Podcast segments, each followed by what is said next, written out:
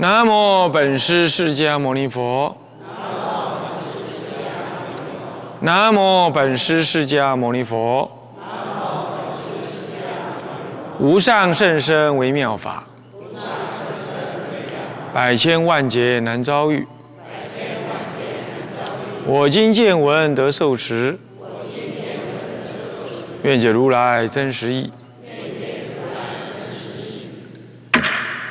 始终心要，显公和尚、方丈和尚，各位比丘、比丘尼，各位沙弥、沙弥尼，各位居士，大家阿弥陀佛。阿弥陀佛。啊，请放上。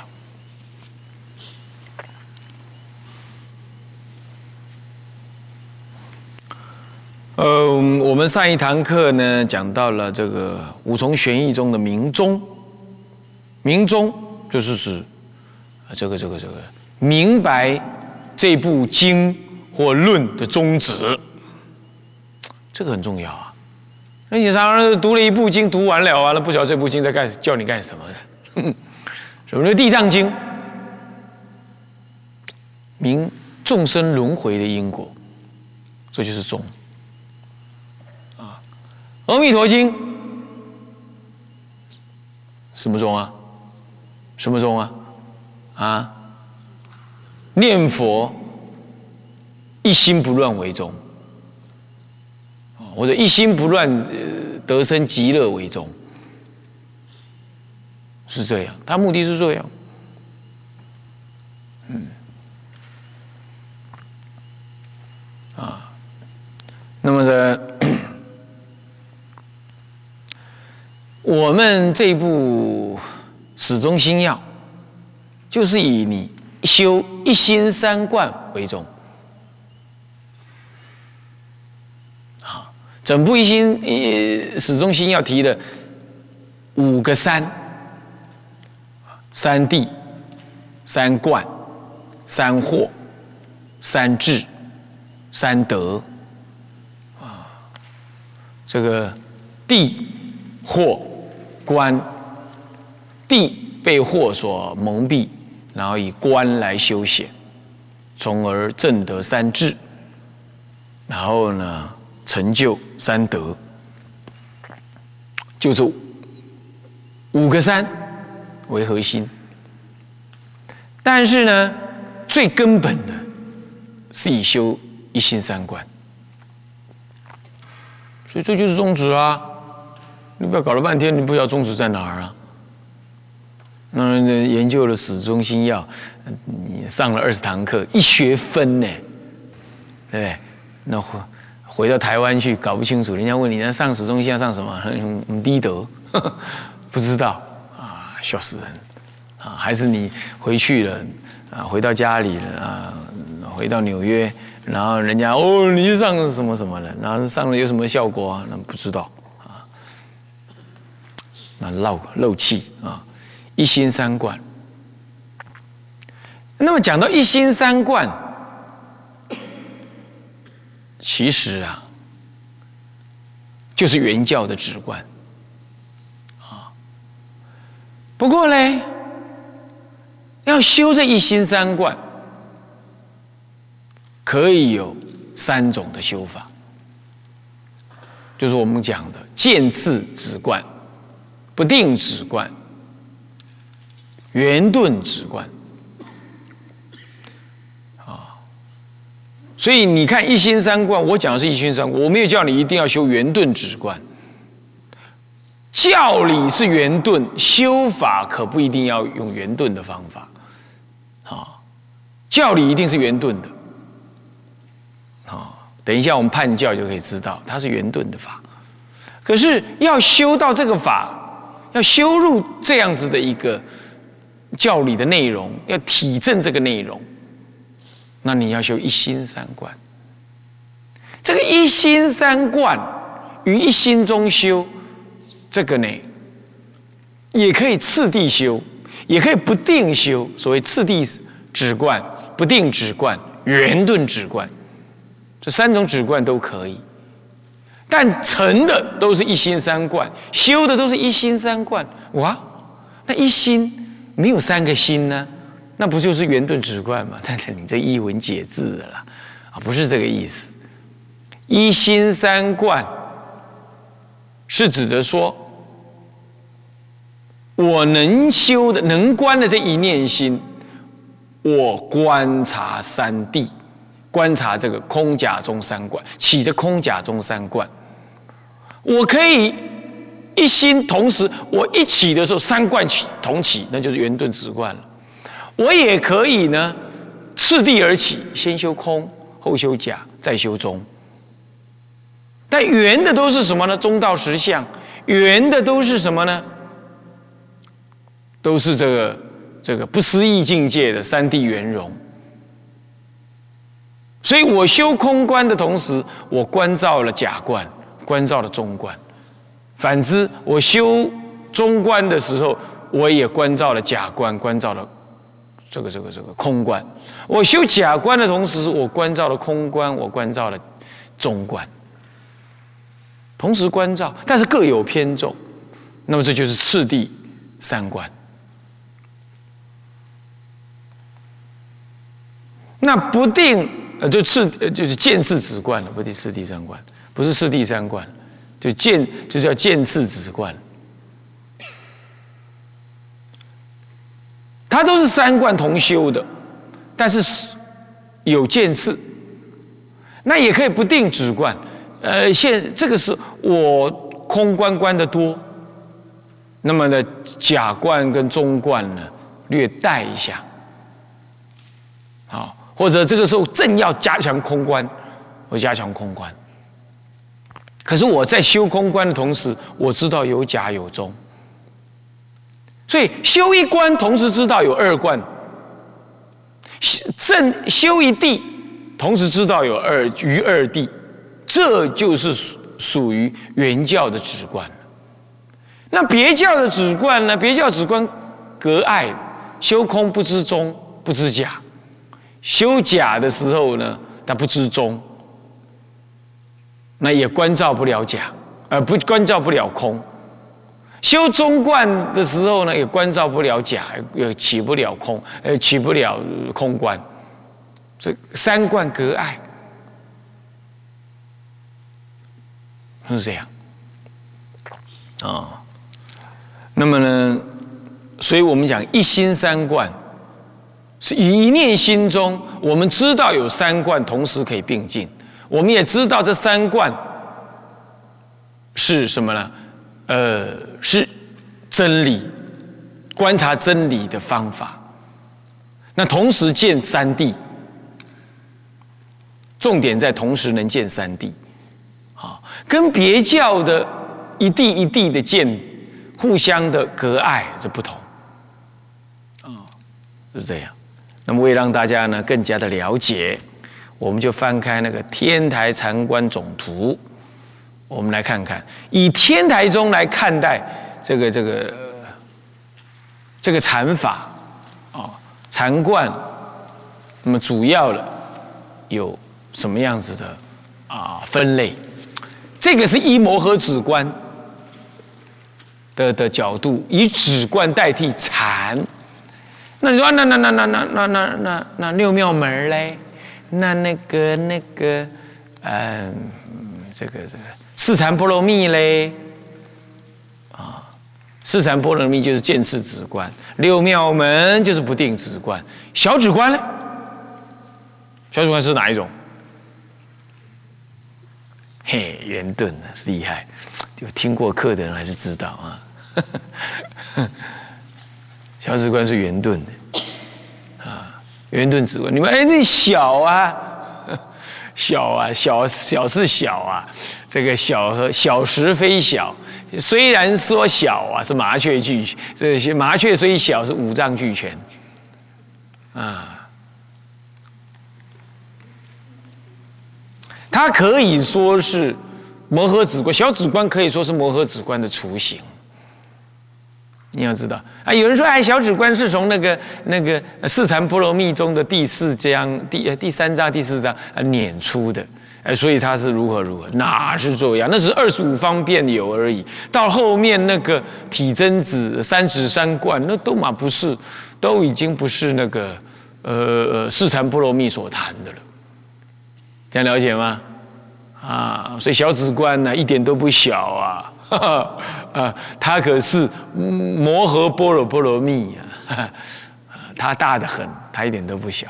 这个小其实不能讲小，它叫同盟子观，启发你进入什么呢？摩诃子观的初阶，你应该这样认知的，要这样认知。所以说，天台四部子观，其实坦白讲，最基础的呢，恰恰好是什么？恰恰好是四禅波罗蜜。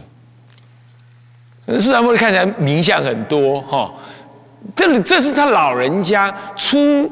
出进入止观的的整理阶段，他整理从印度以来大小各称、大小称的各种禅法，有漏无漏，亦有漏亦无漏啊，或者无漏的禅法，他做做总整理，并且把它排比起来，是这样。我告诉诸位。自从在这释迦佛在这个地球上讲了禅法之后，各祖师对各种禅法各有发挥之后，没有一部禅法像四禅波罗蜜能够把这个地球上所有你想得到、听得到、感觉得到的禅法整理的这么完整的。密宗更别提，它没有；禅宗不注重禅定，也没有。好，那其他宗派根本没有专说禅定的的书啊，根本没有。把，哪怕是天台宗，呃，不，哪怕是禅宗，你以为他禅？呢禅是参禅的禅，是祖师禅，他他也没有著述过一任何一本特别属于禅法的书，没有。那么，尤其是小指观，那么我跳开来说，小指观，小指观连道家都要拿小指观来修他的。他的什么呃性命双修，道家道藏里头好多都提到小指观，还告还解小指观呢，啊解的啊呢啊呢哩哩啦啦的这样子，我都去看过啊哩哩啦啦二二六六啊哩哩啦啦是这样哦，那么在各宗各派都用他的啦，外道也用小指冠了，用他的了啊。但是摩诃止观整理的最完整，不过这是通途的如来禅法，哦，是这样啊。四部止观呢，嗯，有有空再跟大家讲一讲啊。现在不要讲那么多了啊。好了，那就看看这天台禅观总图，这个不是一四禅波罗蜜分的图，这个是依着摩诃止观。那摩诃止观是老人家他五十六岁所说，啊，在在在在在这这湖北当阳，这是玉泉山那个地方说的。哦，哎呀，那地方应该去看一看，我一直没有因缘去看啊。哎，那个山早先呢，没人敢去，呃，瘴气很重，去了都会死掉。那么叫本来叫做覆船山，像一条船倒过来，淹就被水覆过了，就被水这样打翻了，这样子倒过来变成这样，叫覆船山。后来呢，智者大师到那边去结安。哦不，更早之前有大德，嗯，我回去再查一下，是有一位大德长老哦，法师修禅法，到那地方修禅。那么呢，开凿你知道人到那边去，你你说空气阳光最重要是水，空气阳光自然有，自然是水。然后找哎，去到那边的时候呢，天人就供养了一口井，啊，那因此呢就出了井，出了泉，后来就名为玉泉。后来山以泉名，就改富船山呢为玉泉山。是这样，啊，那么呢？那么后来智者大师回到他出生的地，回回嗯，不能叫出生了，应该说是他的祖祖，应该说哎，对，是他出生的地方。他出生在长沙嘛，哦，他祖籍是河南，他祖籍是河南，啊，那个什么许昌的人，许昌啊，看《三国演义》，你都知道许昌很重要啊。我们老曹曹老曹先生，他迁都到许昌去，是吧？啊，曹操啊，哎，曹操可是不出世的的军大军事家呀。你不要看那个，哎，又扯到《三国演义》了，算了，不要不要扯太远啊。不过我我先跟你说一下，曹操他可是大军事家，用兵灵活啊。那么呢？又经典，他可以说是真正咱们七点军校出身的，可以这样。恰恰好呢，我们那个孔明啊，用带兵很死板。你怎么可以这样讲？是真的啊，史实就是这样啊。你们没有那《三国演义》，人家孔明才是如何如何。这是以汉人文化为主，故意把曹操丑化，然后把孔明当作是汉人主体的这个皇室，作为一个复兴的代表，所以要把孔明讲的，哎呀，这这不得了的厉害呀，哈，呃，草船借箭借东风，哈，上知天文下知地理，没有错，搞军事的人是要知道这些啊。不过恰恰好，这些是曹操的能耐。不是孔明的能耐，孔明带兵蛮死板的，你要知道，你看他鞠躬尽瘁，死而后已就知道了嘛。你一个朝代要他自己知道，哎，要不要说下去啊？这个说下去，我对三国这三大国的那个军事情况，我各有我特有研究。你要知道啊，你孔明自己都知道，在自在茅屋在隆中隆中的时候，你自己都知道。呃，这个这个这刘备，刘备你是最最没有军事势力的，你都懂得带刘备到了四川去聚天下。可是恰恰好，你聚在那刚好绑住自己，这第一。那你也知道，你三国当中你势力最弱，你就要有一种长远抗争的准备。你怎么可以让自己进鞠躬尽瘁，死而后已呢？你培养不出第二代、第三代嘛？是不是这样的？你看我们现在就赶快在培养小沙弥了，是不是这样子啊？那这这这个是要长期奋斗的，对不对啊？这就你从这几个角度细微来看，你就知道了。是不是？所以罗贯中在这件事情上，你就没把它搞定，你就没把它搞定。不过也没办法，史实就是这样，懂了吧？懂了吧？所以说复兴佛教要有长远之计呀。我才是回归佛法，是这样子的，回归佛法啊，看看别人，想想自己，对不对？是不是这样子啊？在各种宗教这么竞争的情况之下。你佛教，尤其是汉传佛教，岌岌可危。现在我们是退守什么关中，退守四川，就退守在台湾那个地方，是不是这样的？所以一定要怎么样？要反攻整个世界，一定要怎么样？一定要做长远之计所以当然要上知天文，下知地理，了解世界形势，以及预测未来人类的走向。这当然要，你才能打这场仗。然而这是望外。往内，你一定要什么厚植德本，做长期的奋斗之准备。所以，有孙子带孙子来，有儿子带儿子来 啊啊！我说这话是要跟你们化缘的啊，是这样子的啊啊。嗯，说到哪里了？嗯。从这五重学艺可以讲到《三国演义》，《三国演义》要回归什么佛法？佛法的中心，嗯，你看看，实在是厉害啊，拉来拉去啊。所以说呢，嗯，这个刚刚讲啊，这虽然说宗是一心三观为宗。那么在修的时候呢，这个我们要知道天台四部止观，那这里头的什么四禅波罗蜜是在做总整理。那到了总整理之后呢，从这个四禅波罗蜜当中，慢慢的，老人家他的思想更加深刻，开始呢从四禅波罗蜜当中，再提出了什么呢？这个。啊，这个六妙门，啊。那么六妙门还是在总说当中，还没有开始进入到大乘最核心的观法。接着他哥哥的因缘，他开始呢就口述了小止观，这是已经他四十多岁的事情了。在这个时候呢，我们就可以看得出来啊，呃。这个他呢已经具足了什么呢？具足了，已经开始除具足了那个摩诃主观的雏形，摩诃主观的雏形啊。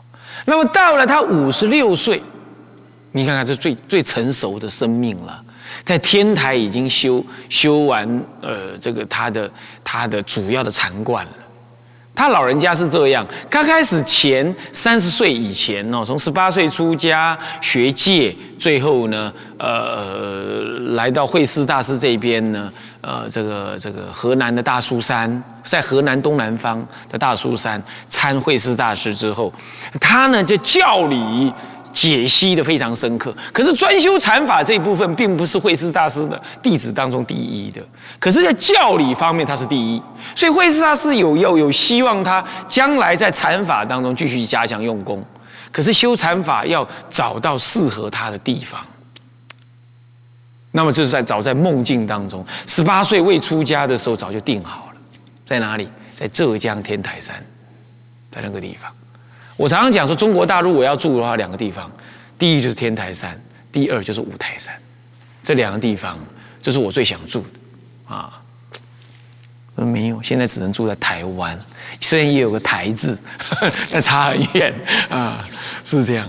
那么，嗯，他五十六岁到了玉泉山，是可以说是回到他的出生地，出生地所在。他实际上是在长沙出生的了啊。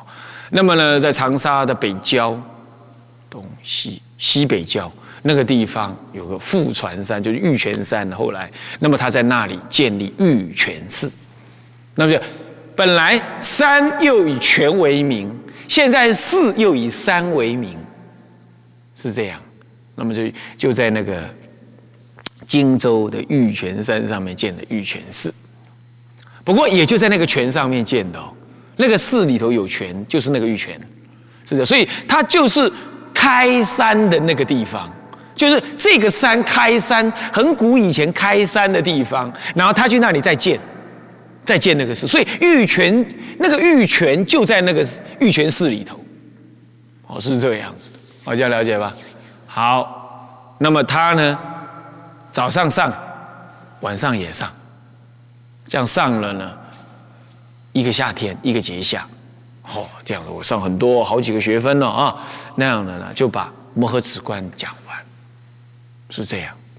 那么这是摩诃止观。那么小止观虽然它的内容是从呃四禅波罗蜜的第二、第三、第四卷的精要当中提出，可是它后面的正向的部分、观的部分已经都没有了，已经是自己独立了。所以你不能够说它是小止观是是是四禅波罗蜜啊的精要本，不能这样讲，不适合这样讲，不全然是，而恰恰好它最核心的部分根本四禅波罗蜜没有，这样听懂了吧？是这样子，所以说哈，研究摩诃止呃研究天台的四部止观，四部止观其实更最核心的。你最开始下手，你是要从小止观，一点没错。然后再来就进入摩诃止观。那四禅波罗蜜跟六妙门，你看看天台后代的学者讲解的不多。为什么？因为核心都在后面两部止观上。六妙门当然也是。六妙门呢，呃，基本上呢是这个啊。这个这个这个四禅波罗蜜当中的啊修正第七部分有提到啊，不过是也是四者大师四十岁的造著作，天台小止观四十一岁，所以他又比六妙门在修观的副部分，在禅观的部分更接近的摩诃止观。最后落了一段很长的时间，他到了天台中天台山去修行，苦修去了。他不写，他不写了，他不说了。等到修完了之后，他才开始说。这时候说的摩诃止观，完全跟前面三前面的第一部的四禅波罗蜜跟六六六六妙门呢，嗯，有极大的不一样。所以整个思想做了一个最完整的整理，重新的升起的一种内自正的这种信心跟语句的说法、语言的说法，这是完全出来。所以确实是他最成熟的的思想。当然了，